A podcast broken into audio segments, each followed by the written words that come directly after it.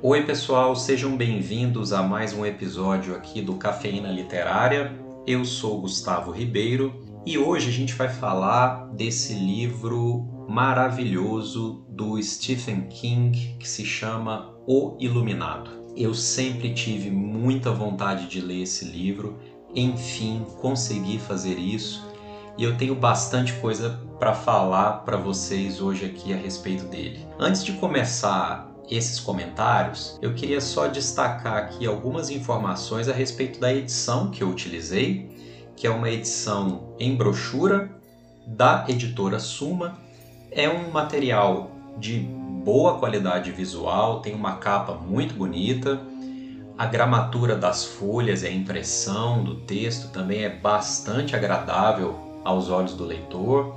A tradução dessa obra é de Beth Ramos de Albuquerque. A edição brochura deixa só um ponto a desejar, que é a falta assim de um prefácio, de um pós-fácil com algumas informações ou algumas curiosidades interessantes a respeito do autor, da obra, etc., né, ou da própria tradução, e que parece que esse prefácio e esse pós-fácil estão lá na outra edição que saiu na coleção Biblioteca Stephen King, em capa dura, mas que infelizmente parece estar esgotada. Então, trabalhamos com essa edição aqui e vamos adiante agora para a análise desse livro fantástico.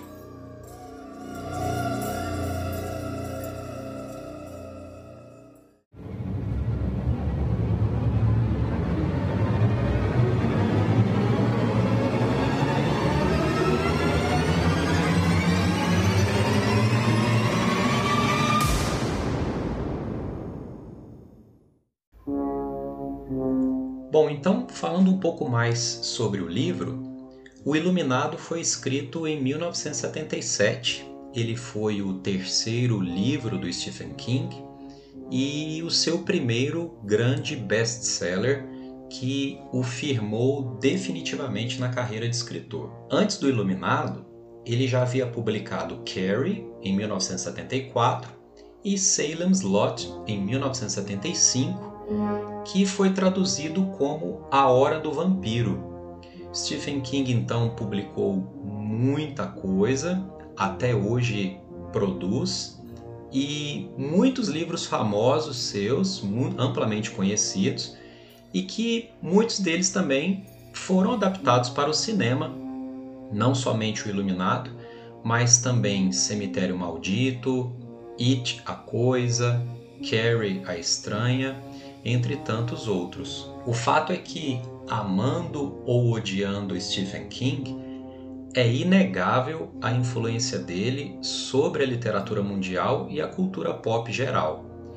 Vejam que aquela cena protagonizada pelo Jack Nicholson quebrando aquela porta com um machado virou assim um ícone da cultura pop um ícone dos filmes e das cenas de terror contemporâneas. Mas afinal, de onde veio a inspiração para a escrita do Iluminado? De acordo com o próprio Stephen King, em setembro de 1974, ele e a esposa dele passaram uma noite no hotel chamado The Stanley, que fica em Estes Park, na região do Colorado. Nessa circunstância, era a véspera de fechamento do hotel para o inverno e eles eram os únicos hóspedes naquela ocasião. Então Stephen King parou naquele momento e pensou que aquela seria então a ambientação perfeita para uma história de fantasmas. Ele foi dormir. Naquela mesma noite, ele teve um pesadelo terrível com seu filho de 3 anos, fugindo pelos corredores do hotel, sendo perseguido por uma terrível mangueira de incêndio. Esse, inclusive, é um trecho que eu quero voltar adiante para a gente discutir aqui uma parte muito interessante do livro. Pois bem, o Stephen King despertou desse pesadelo no meio da noite, assim, muito perturbado, respirou fundo, levantou, acendeu um cigarro e foi admirar a vista da janela. Quando ele terminou de fumar o cigarrinho dele, ele já tinha todo o projeto do livro mais ou menos ali montado na sua cabeça. Bom, o Iluminado então foi publicado, foi um grande sucesso de vendas e três anos depois, em 1980, o Iluminado virou filme sob a direção de Stanley Kubrick, com o próprio Jack Nicholson estrelando o papel de Jack Torrance. Jack Torrance, que é um dos principais personagens, eu vou voltar nisso daqui a pouco para a gente conversar um pouco sobre eles. Porém, o filme, mesmo tendo feito muito sucesso, não agradou Stephen King, certamente pelas muitas diferenças com a história que ele criou. Então parece que o Kubrick queria deixar a marca dele estampada nessa adaptação e ele colocou assim diferenças bastante significativas do seu filme em relação ao livro do Stephen King. O Kubrick, fazendo apenas um parêntese aqui, também tem muita experiência de adaptação de obras da literatura para o cinema, como por exemplo Laranja Mecânica de 1968, que foi um livro escrito pelo Anthony Burgess, e também um filme que ele fez que se chama De Olhos Bem Fechados. Vocês devem conhecer com aquele casal da época muito famoso, né? Tom Cruise e a Nicole Kidman, e que é inspirado também em um outro livro chamado Breve Romance de um Sonho, que foi escrito por Arthur Schnitzler. Mas voltando aqui ao Iluminado, em 1997 houve uma outra adaptação do Iluminado para as telas, só que dessa vez no formato de uma minissérie de TV, com produção do próprio Stephen King. Bom, se vocês assistirem, vocês vão ver que parece assim uma novela da Record, né? Pelo formato da película, pela atuação, mesmo assim é muito interessante assistir, principalmente para quem é fã da história do livro, porque a minissérie é muito mais fidedigna ao que o Stephen King colocou no seu livro. Então, para os fãs, eu acho que mesmo assim vale a pena assistir. E é claro que o filme do Stanley Kubrick, mesmo com tantas discrepâncias em relação ao livro, acabou se tornando um grande clássico do cinema também. São três obras imperdíveis. O livro do Stephen King, acho que o filme também é um grande clássico, vale muito a pena assistir. E a minissérie acho válido para quem é mais assim aficionado nessa história, mais fã dessa história. Recomendo procurar é, a minissérie de TV sobre O Iluminado. Vamos falar um pouco então em seguida agora sobre o enredo, a trama desse livro.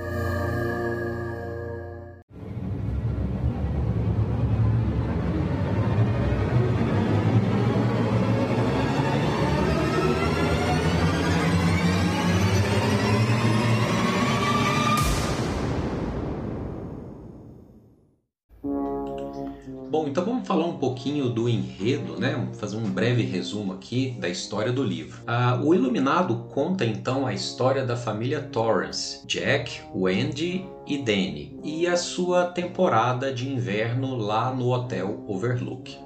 O Hotel Overlook foi inaugurado em 1910. É um hotel bastante luxuoso, ele fica nas Montanhas Rochosas, lá no Colorado, e é uma região que fica completamente isolada pela neve durante os meses de outubro até maio do ano seguinte, período em que ele fica fechado para os hóspedes por conta uh, da sua localização e por conta da quantidade de neve e do frio que atinge essa região na qual ele está situado. Então, como que começa a trama do livro? O livro começa com a entrevista de emprego do Jack Torrance lá no Overlook e essa entrevista está sendo conduzida pelo Stuart Ullman, que é o gerente do Overlook. Então ele está entrevistando o Jack para ser o zelador de inverno do hotel. Então basicamente o trabalho dele é bem simples, é, consiste em fazer algumas manutenções, cuidar das plantas, cuidar das instalações do hotel e manter a caldeira do porão funcionando, essa caldeira que faz todo o aquecimento dos quartos do hotel, mantendo esses quartos aquecidos é, seguindo um rodízio, é, visando assim reduzir os prejuízos da temporada de inverno se ele ficasse totalmente fechado e sem manutenção. Então, o Jack Torrance vai até lá, ele faz essa entrevista. É interessante lembrar que o Jack ele é professor de inglês, ele é, ele é um acadêmico, ele é um homem muito inteligente, ele é também um escritor, ele está trabalhando num, num novo livro, já publicou alguns contos. Porém, ele foi demitido da escola onde ele trabalhava, que ficava na cidade de Stovington, depois de uma briga séria com um aluno, uma briga que chega assim às vias de fato. Então Jack ele é demitido né, dessa escola e ele já enfrenta graves problemas com o alcoolismo. Esse, inclusive, é um elemento muito presente na trama, esse problema dele com o álcool. Embora durante a narrativa, durante essa estada no hotel, ele não esteja bebendo, ele está assim numa fase já de abstinência. Então, um amigo do Jack recomenda ele para esse trabalho de zelador, ele vai até lá, faz a entrevista e, e é aprovado nessa entrevista. E durante essa entrevista, o Stuart Ullman é, acaba se sentindo assim na obrigação de contar ao Jack a história do antigo zelador que viveu ali, que é uma história muito trágica.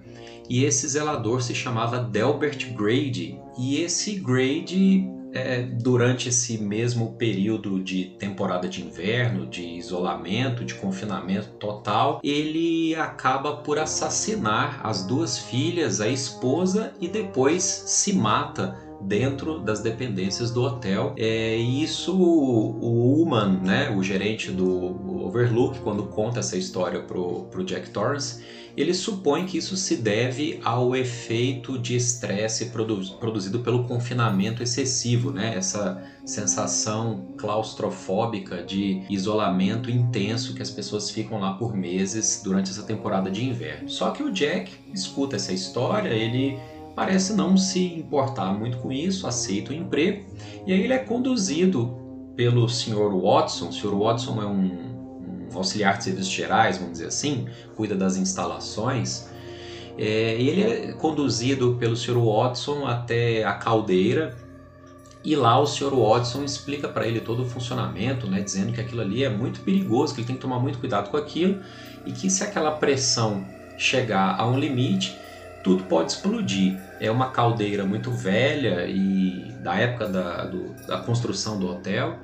E o Sr. Watson ele entende um pouco assim a realidade do hotel, ele tem, parece que alguns alguns pressentimentos também, e ele fala assim uma frase que chama muita atenção quando eles estão conversando lá na caldeira, ele fala assim pro Jack: é, todo grande hotel tem um fantasma.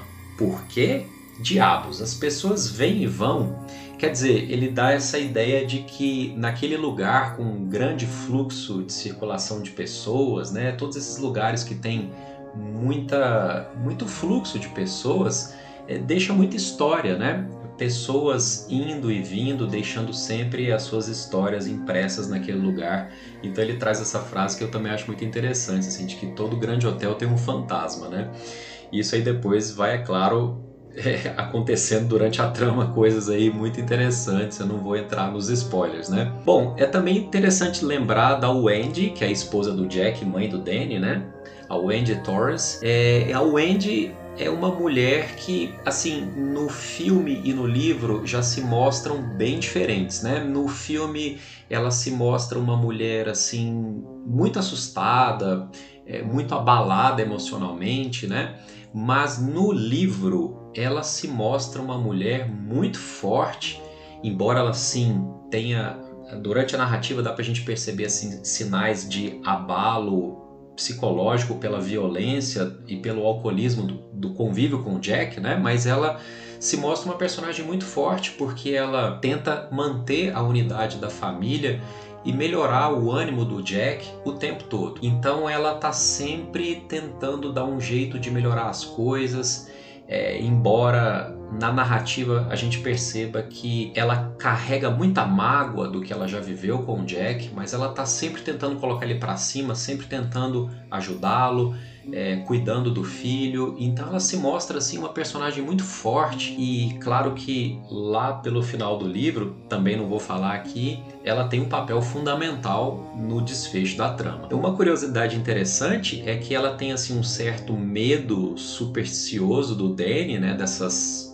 capacidades paranormais do Danny, então ela olha para ele assim com um certo, um certo receio, um certo medo supersticioso e também sente um ciúme muito grande do Jack com o Danny. Embora o Danny já tenha sofrido violência física do pai, mas eles têm assim no livro uma conexão muito grande, né? Então é muito interessante também destacar que ela ela sente uma ponta de ciúme dos dois. E aí, aproveitando para falar do Danny, é, na leitura do livro, me passou assim a impressão de que ele é realmente muito meigo, muito sensível e que tem capacidades intuitivas e paranormais assim muito especiais. Ele é capaz de ler pensamentos, ouvir pensamentos, às vezes até de prever o que vai acontecer no futuro. E o Danny tem um amigo imaginário que se chama Tony, e ele conversa com o Tony, o Tony aparece nos pensamentos dele como se fosse um menino mais velho, e é muito interessante interessante porque o nome do Danny é Daniel Anthony Torrance, o que sugere que o Tony seria uma espécie de duplo, uma espécie de alter ego do próprio Danny. Então, nesses momentos que ele tem essas revelações, que ele tem esses pressentimentos, ele tem muitas vezes desmaios, assim, que parecem crises de epilepsia. Então, ele tem apagões, assim, crises dissociativas que preocupam muito o Jack e o Andy. Tem até uma cena muito interessante no livro em que ele é levado para um médico e o médico oferece assim uma visão, é, vamos dizer assim, científica desse fenômeno. Né? Então é, é bem curiosa essa passagem no livro. E o Danny, mesmo tendo sofrido agressões por parte do pai, ele parece nutrir um amor muito grande pelo pai. Como eu falei para vocês, tem uma cena que o pai, num episódio de alcoolismo, agride o Danny, né, e chega a quebrar o braço dele, e isso é muito destacado na narrativa, né, a forma, o som, a forma como ele quebra o braço do filho com aquela fragilidade. É, é importante lembrar que o Danny tem 5 anos, então ele é uma criança bem pequena, né? E o Danny chegando no Overlook, no dia do fechamento do hotel, né, daquela transição que a gerência está passando para ele as coisas que tem que fazer, né, explicando para ele o que, que ele vai ter que fazer ali, o Danny conhece uma figura muito interessante que é o cozinheiro do Overlook, que é o Dick Halloran. Ele é muito chamado assim de Sr. Halloran durante a narrativa, né? E o Dick, ou o Sr. Halloran, ele também tem habilidades paranormais, assim como o Danny. E é o próprio Sr. Halloran que vai dizer pro Danny que a avó dele chamava essas pessoas de iluminados, né? Esses que têm essas, essa habilidade, vamos dizer assim, é, paranormal, intuitiva. Então eles sentem uma conexão muito forte, né? O Danny e o Dick Halloran, eles sentem essa conexão é, por terem, por reconhecerem um no outro, né? Como pessoas especiais e o, o Halloran sabe das perigos do Overlook e ele antes de ir embora diz pro Danny assim, olha, se você sentir que precisa de mim, me manda uma mensagem de dentro de você, é, me manda um pensamento forte que eu vou ser capaz de ouvir esse pensamento onde quer que eu esteja, a milhares de quilômetros onde quer que eu esteja. Então, se você precisar de mim, você me chama, você sabe como fazer, que eu venho ao seu socorro. Então parece que ele já pressentia que algo ia acontecer. É uma curiosidade interessante que o Sr. Halloran, quando ele sente algum tipo de premonição, ela sempre vem acompanhada antes de um forte cheiro de laranjas, né? Então sempre que ele vai sentir que algo grave está para ocorrer, esse cheiro de laranjas é, já sinaliza é, o acontecimento de alguma coisa é, muitas vezes ruim que, que, que virá no futuro.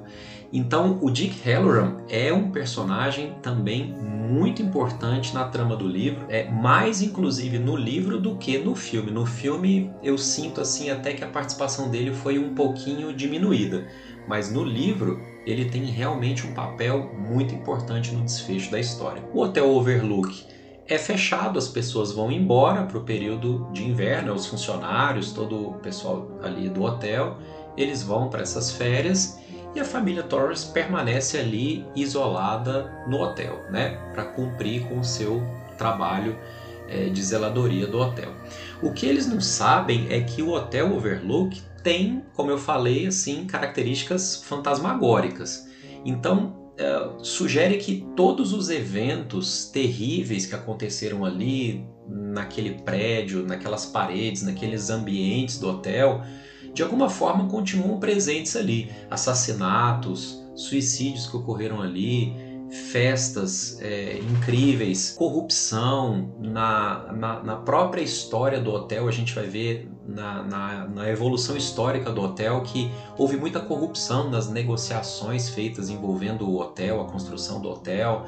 É, há, muitos negócios ilícitos foram feitos ali, tramas sexuais, e tudo isso parece ainda impregnar a atmosfera do Overlook parece estar vivo ali dentro de alguma forma, né? Tem uma presença então fantasmagórica de toda essa história, vamos dizer assim, negativa do hotel. Então, o hotel é capaz de transformar as pessoas que permanecem ali. E ele precisa, vamos dizer assim, se alimentar, é, fazendo com que as pessoas acabem ficando presas ali por toda a eternidade, sejam elas vivas ou mortas. Então o hotel se alimenta da energia dessas pessoas e principalmente dessas pessoas como o Danny é, iluminadas, essas pessoas que têm é, capacidades especiais. Né? Então, assim, sem muitos spoilers, é basicamente disso que trata a história do livro.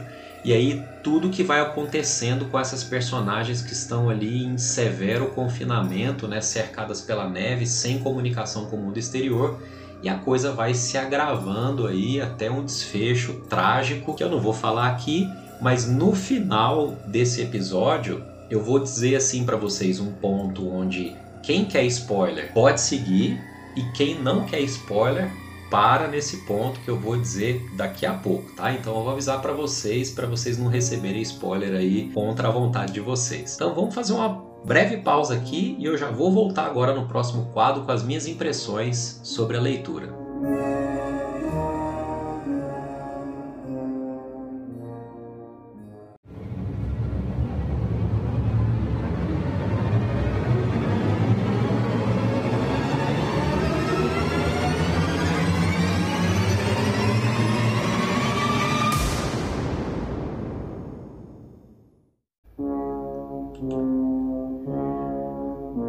Bom, falando agora assim sobre as minhas impressões gerais em relação à leitura, eu devo dizer assim que como um grande fã do filme O Iluminado, né, o filme de Stanley Kubrick, eu cheguei no livro com muitas expectativas.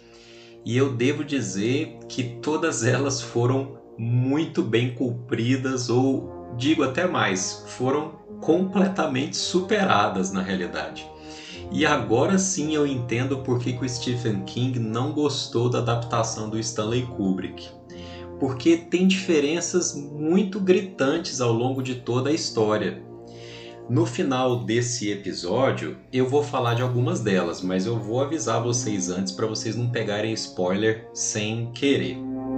Bom, essas diferenças, na minha opinião, acabaram ficando boas, porque é como se a gente tivesse então mais uma outra história sobre o Overlook. É como se a gente tivesse duas grandes histórias maravilhosas de suspense, que são o livro e o filme, embora elas tenham o mesmo tema, os mesmos personagens, mas elas têm assim acontecimentos diferentes. Então, eu na minha visão eu acabei gostando é, do fato de não serem iguais. Falando sobre o livro, é importante destacar que ele é de linguagem bem simples e direta. Ou seja, apesar de ser um livro de tamanho médio, vamos dizer assim, que ele tem quase 500 páginas, mas ele, mesmo sendo um livro médio, ele tem uma linguagem muito simples, então você lê 50 páginas por dia tranquilamente. A linguagem é muito fácil de acompanhar. Ou seja, é uma leitura para 10 a 15 dias no máximo. A narrativa é marcada por muitos detalhes da ambientação do hotel, da paisagem e chega a produzir uma forte sensação claustrofóbica no leitor, principalmente naquela parte em que a família Torres fica de fato isolada pela neve. Eu depois fui perceber que a leitura começou para mim ficar um pouco pesada. um pouco batida e eu até acabei deixando o livro de lado assim por uns dois ou três dias. Depois eu fui entender por que, que eu me afastei do livro. É porque a leitura é tão imersiva que eu estava me sentindo preso dentro do Overlook junto com a família Torres. Então acho que o meu afastamento da leitura representou um pouco a sensação que eu tinha naquele momento de sair um pouco do livro e respirar um pouco de ar fresco. Então a sensação que a gente vai tendo é de que a gente vai ficando preso junto com eles no Overlook. Então acho que muita gente não entende esse processo na escrita e acaba criticando o Stephen King é, injustamente como um escritor de linguagem muito maçante. Eu devo dizer que as últimas 70 páginas desse livro você lê numa sentada. É incrível a, a, a narrativa e como ela se torna imersiva. Os personagens vão evoluindo entre a sanidade e a loucura até que a dimensão espiritual do Overlook é colocada explicitamente pelo autor. Então aparecem os hóspedes antigos, os confetes, os balões das festas do Overlook, os convidados do baile de máscaras, os animais de arbustos que ficam na frente do Overlook e que impedem que os personagens fujam, que eles passam a se movimentar e eles passam a ser vistos por todos, né? não apenas por Danny com as suas capacidades paranormais. Então, esse também é um elemento importante de ser destacado. O Hotel Overlook, com a sua própria história, passa também a ser um personagem com vida própria dentro da trama na medida que as coisas vão acontecendo. E todos os meios de comunicação que haviam disponíveis, que não eram muitos, telefone, radiotransmissor e um snowmobile era o que estava disponível para eles ali. A, as linhas telefônicas caem com as, neva, com as nevascas, né, com a neve. O radiotransmissor e o snowmobile são destruídos pelo Jack sob influência do próprio Overlook. Então o hotel vai fazendo de tudo para que eles cortem comunicação com o exterior e se tornem cada vez mais prisioneiros do hotel. O, o, o próprio radiotransmissor é, emite ondas para o Jack e ele escuta como a voz do pai, né? A voz do pai vindo a partir daquele radiotransmissor. E isso faz lembrar momentos difíceis da infância dele. Ele arrebenta com o rádio todo de uma vez só. O snowmobile ele confunde o som do motor com o som das vespas que ele tirou do telhado e que picaram a mão do Danny. Então ele arrebenta também com o snowmobile é, confundido com o som das vespas. A gente vai vendo que o Overlook vai então mexendo com a cabeça dele e vai fazendo com que ele corte todos os meios de comunicação com o mundo externo. Então o Jack vai sendo seduzido pelo Overlook. A curiosidade dele pela história do hotel vai assim gradativamente levando ele para o interior dessa trama. E em alguns momentos onde ele tenta recuperar a lucidez, ele acaba se reinvestindo dessa função de zelador como uma tarefa que lhe foi incumbida, uma tarefa que lhe foi confiada, e isso vai mostrando como que o próprio personagem Jack Torrance está numa luta interna entre a sua própria sanidade e a loucura. A impressão então é que o hotel vai ganhando cada vez mais vontade própria e começa a cercá-los, como eu falei para vocês, os animais arbustos do jardim começam em certos momentos a se movimentar, impedindo, assustando a família Torrance, impedindo que eles fujam do hotel. Então, como eu disse, a narrativa no geral é bastante imersiva, né?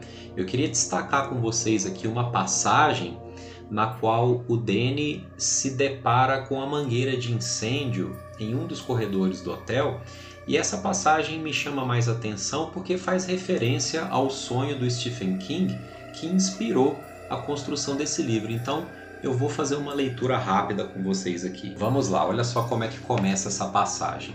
Danny espreitou. O extintor lá estava, uma mangueira achatada, dobrada dezenas de vezes sobre si mesma. O tanque vermelho preso na parede. Sobre ele, um machado numa caixa de vidro como de um museu, com palavras brancas em fundo vermelho. Em caso de emergência, quebre o vidro. Danny conseguia ler a palavra emergência, que era também o nome de um de seus programas favoritos na televisão. Porém, não tinha certeza do resto. É, vocês precisam se lembrar que Danny é uma criança de 5 anos, então ele não sabe ler perfeitamente. Voltando aqui. Mas não gostava da forma como a palavra era usada em conexão com aquela mangueira longa e achatada. Emergência era fogo, explosões, acidentes de carro, hospitais, às vezes morte. E não gostava da forma como a mangueira se pendurava ali tão suavemente na parede.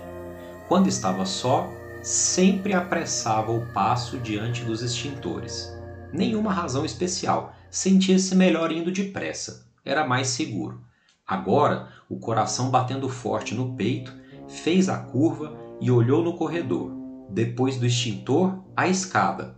Mamãe estava lá embaixo, dormindo, e se papai estivesse de volta de seu passeio, provavelmente estaria sentado na cozinha comendo um sanduíche e lendo um livro. Danny passaria pelo extintor velho e desceria as escadas. Começou a caminhar, aproximando-se da parede, até que seu braço direito estava roçando no caro papel de seda. Vinte passos de distância, quinze, uma dúzia, quando ele estava a dez passos de distância, o bocal de aço de repente rolou de onde estivera pousado e caiu sobre o tapete do corredor com um barulho surdo. Ali estava, o buraco escuro de seu focinho apontando para Danny. O garoto parou imediatamente, estremecendo de pavor. O sangue latejando forte em seus ouvidos e têmporas, a boca seca e amarga, as mãos apertadas. No entanto, o focinho da mangueira continuava apenas ali, com seu revestimento de latão brilhando suave, a lona dando uma volta e subindo em direção ao suporte pintado de vermelho, aparafusado na parede. Então, ela tinha caído. E daí? Era apenas um extintor de incêndio, nada mais. Era idiotice pensar que parecia uma cobra venenosa do mundo dos animais que o ouvira e acordara. Simplesmente passaria por cima e andaria em direção à escada, indo um pouco mais rápido, talvez para ter certeza de que ele não sairia correndo atrás dele e não se enrolaria em seu pé. Vejam que aqui ele está se preparando para poder passar pela mangueira, né? ele está num corredor, então ele está com muito medo assim de encarar, de passar perto dessa mangueira de incêndio. Então agora a coisa começa a esquentar um pouco mais. Enxugou os lábios com a mão esquerda, uma imitação inconsciente do pai, e deu um passo à frente. Nenhum movimento da mangueira. Outro passo. Nada. Está vendo como você é idiota? Imaginou isso tudo pensando naquele quarto idiota e naquela história idiota de barba azul e talvez essa mangueira estivesse pronta para desabar há anos. Só isso. Danny olhou fixo para a mangueira no chão e pensou nas vespas. A oito passos de distância, o bocal reluzia pacificamente como se dissesse: Não tenha medo, sou só uma mangueira, só isso. E mesmo que não fosse só isso, o que eu faria a você não seria pior do que a ferroada de uma abelha, ou a ferroada de uma vespa, o que eu poderia fazer com um menininho bonzinho como você, se não morder, morder e morder? Vejam que essa passagem aqui já é uma espécie de diálogo entre a mangueira de incêndio e a cabecinha dele. Né? Então já ele já começa a sentir essa ameaça vinda da mangueira de incêndio. Danny deu mais um passo e outro, a respiração seca e áspera na garganta. O pânico agora estava próximo. Começou a desejar que a mangueira se movesse e então finalmente saberia, teria certeza. Deu mais um passo e estava agora surpreendentemente próximo. Mas ela não vai bater em você, pensou histérico. Como pode bater, morder, sendo somente uma mangueira? Talvez esteja cheia de vespas. Sentia-se congelar por dentro. Olhou fixamente para o buraco negro no meio do bocal, quase hipnotizado. talvez estivesse cheio de vespas, vespas secretas, marrons e entumecidas de veneno, tão cheias de veneno do outono que escorria de seus ferrões em gotas claras de fluido. Só um parêntese aqui, vejam que ele fala muito do medo das vespas, né? Porque ele foi picado por um ninho de vespas que foi presenteado pelo pai. O Jack coleta do telhado o ninho de vespas achando que ele estava vazio e no outro dia aparecem vespas que picam ele em vários lugares, né? Picam o Danny em vários lugares, por isso esse temor excessivo de vespas. Vamos aqui para a última parte da leitura então. De repente, descobriu que estava mesmo quase congelado de terror. Se não fizesse com que seus pés andassem agora, eles ficariam presos ao tapete e ele permaneceria ali, olhando para o buraco negro no meio do bocal de latão, como um passarinho olhando uma cobra. Ficaria ali até que o pai o encontrasse. E então, o que aconteceria? Com um gemido alto, se obrigou a correr. Ao chegar à mangueira, uma ilusão de ótica fez o focinho parecer movimentar-se, remexer como se fosse atingi-lo, e o menino saltou no ar por sobre a mangueira. Em seu estado de pânico, parecia que as pernas o empurraram quase até o teto, que podia sentir os cabelos rígidos que formavam seu topete tocando o teto de gesso do corredor, apesar de mais tarde ter percebido que tal não acontecera.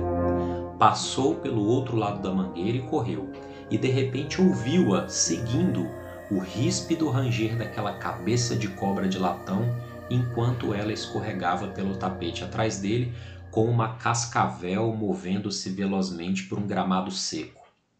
Ela vinha em sua direção e, de repente, a escada parecia muito distante. Parecia recuar um passo para cada passo que Danny dava em sua direção. Papai! tentou gritar, mas a garganta fechada não deixava passar o som. Estava só.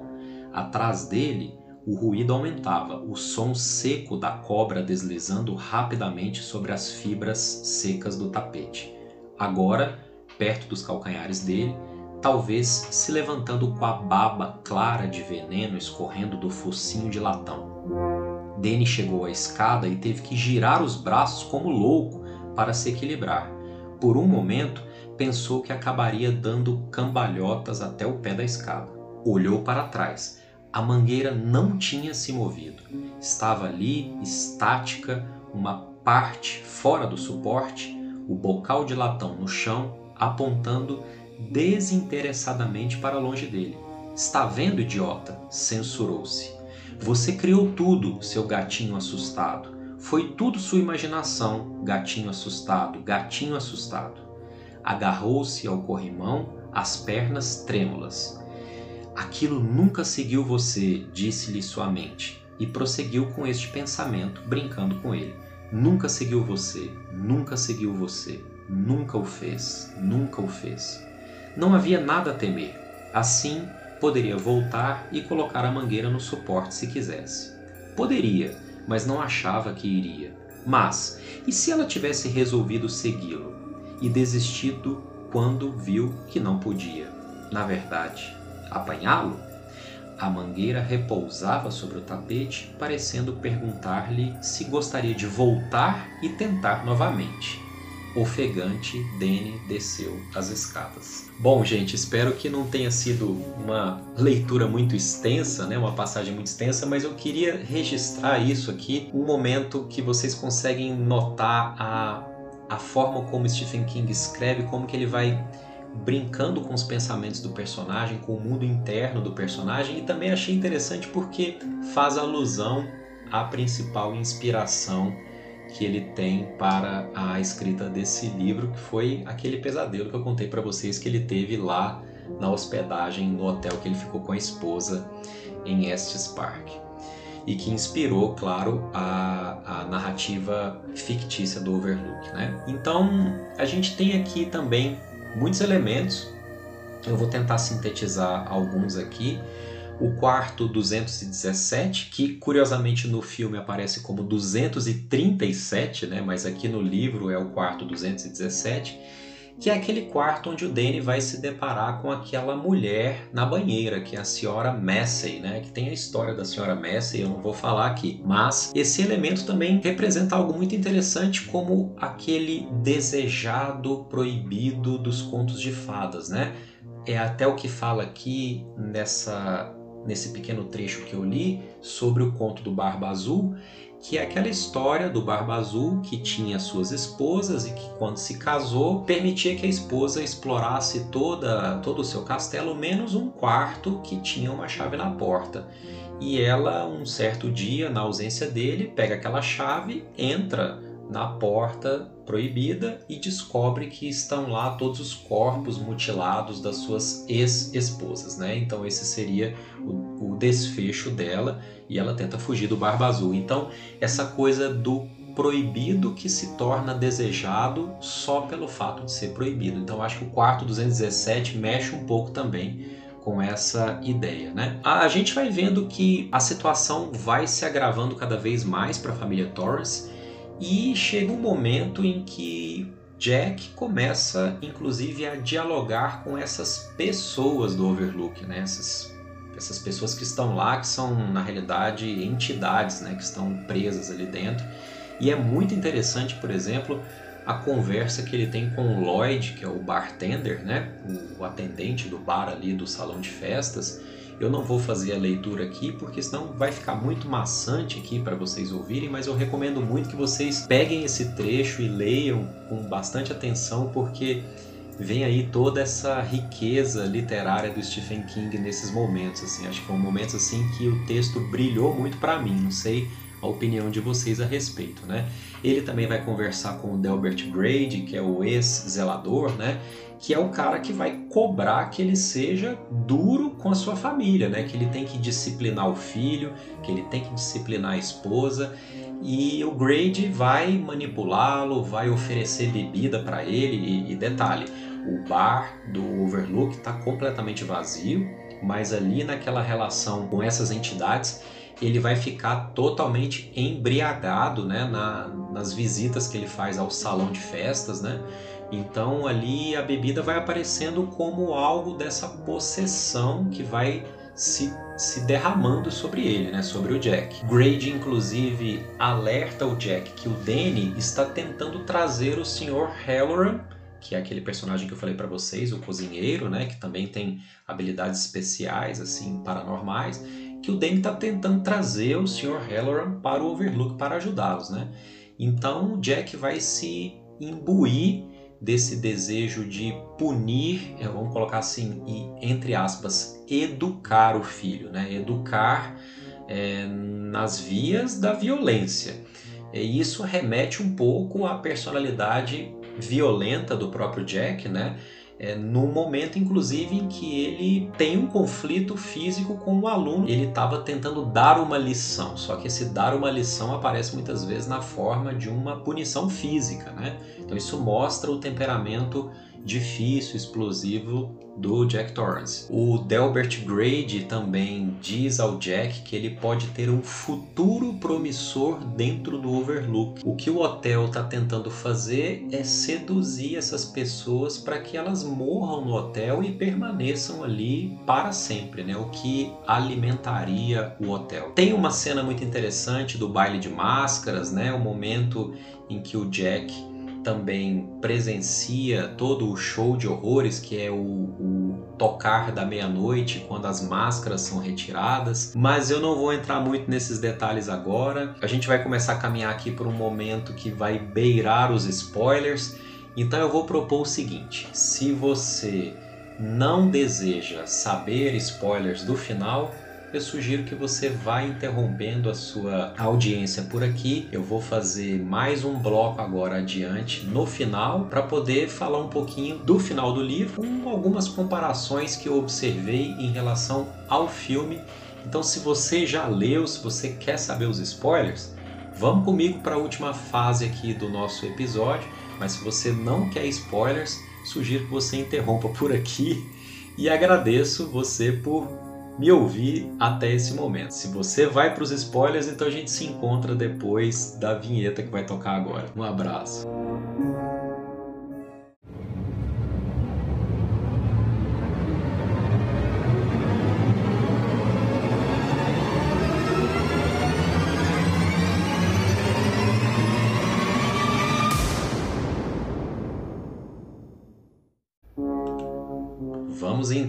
Para a etapa final desse episódio em que a gente vai tratar dos finais do livro e do filme. Bom, devo dizer que são finais muito diferentes um do outro. Quem já leu e assistiu sabe que tem coisas assim que são gritantes né, nas diferenças. A gente sabe que no filme o Jack morre perseguindo o Danny no labirinto que fica em frente o Hotel Overlook. Ele morre congelado, ele se perde ali, morre congelado. Né? Pois saibam que no livro não tem nada disso, né? No livro tem um momento até muito emocionante em que o Jack tá quase para matar o Danny com com aquele taco de rock, né, que é um taco que parece um martelo de madeira gigante, né? Na iminência de atacar o Danny, ele tem um certo lampejo de consciência e pede que o Danny fuja. E depois ele volta à sua vamos dizer assim, a sua possessão, a sua influência sobre o Overlook. E o Danny lembra o Jack que a caldeira não estava sendo tratada por ele e que a pressão deveria estar gigantesca. Então ele corre para a caldeira para tentar diminuir a pressão e ali ocorre a explosão da caldeira que leva o hotel pelos ares, né? E isso não acontece nada disso no filme do Stanley Kubrick, né? Então o Jack morre na explosão da caldeira junto com todo o hotel que é destruído, né? Uh, um outro ponto muito divergente é a trajetória do Dick Halloran, né? Que ele volta pro hotel para atender ao pedido de socorro do Dennis, só que no filme, ele assim que ele chega no hotel, ele toma uma cacetada de machado do Jack no peito e capota ali, né? Quer dizer, ele não consegue fazer nada, coitado. Ele faz a viagem toda de volta e morre na entrada do hotel.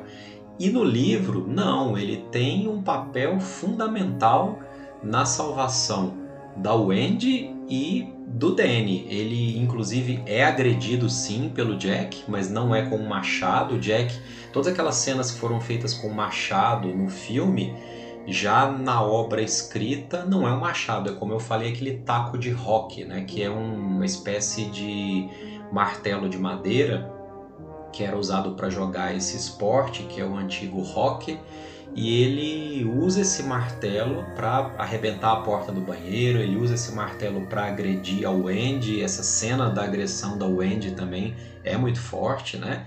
Que ele machuca as costelas dela, ele, ele fratura um pouco as vértebras dela, ele também ataca o Dick Halloran e quebra o maxilar do, do Sr. Halloran, é, acerta com muita força a cabeça dele, né? Então é, o Jack tá assim nesse momento é, descontrolado, mas o Dick Halloran entra com um papel fundamental ajudando Danny e o Andy a escapar dessa situação. Ele, inclusive, que vai conduzir os dois para fora do hotel, né? depois que o hotel explode, o Jack explode lá junto com a caldeira e o, o Dick Halloran coloca o Danny e a Wendy no snowmobile, no, no que ele veio pilotando, né, para chegar até lá, e eles conseguem fugir ali é, ao final do, da história. Então são muitas diferenças realmente. Daria para a gente enumerar aqui, mas eu acho que isso valeria já um outro momento, uma outra discussão, né? Diferenças entre livro versus filme. É, como eu falei, eu acho que são duas histórias muito fantásticas, tanto a história original, eu prefiro logicamente a história do livro, ela é muito mais incrível, mas é, é indiscutível que o filme continua sendo também uma obra fantástica, um clássico da cultura pop, então respeito ambos os trabalhos, acho que são histórias fantásticas. E eu devo dizer que o Overlook me aprisionou e para o próximo episódio eu quero seguir tratando dessa história, só que eu vou trazer a sequência dessa história, que é o outro livro do Stephen King, o Doutor Sono, que trata do Danny Torrance já na sua vida adulta. Também tem um filme aí, e eu espero também fazer esse bate-bola com o filme para a gente poder discutir um pouco essa obra. Bom, gente, muito obrigado para quem ouviu até aqui. Esse é o primeiro episódio aqui do Cafeína Literária. A gente vai falar muito de literatura, vamos falar de séries, de filme, de muita coisa legal. Deixe os seus comentários para mim no e-mail cafeína literária, cafeína com dois Fs, arroba gmail.com. Coloca lá suas sugestões, seus comentários, suas críticas. Se você discorda de alguma coisa que eu falei aqui, me corrija lá, envie também suas sugestões e a gente se vê então no próximo episódio. Muito obrigado a todos e uma ótima semana para vocês. Abraços!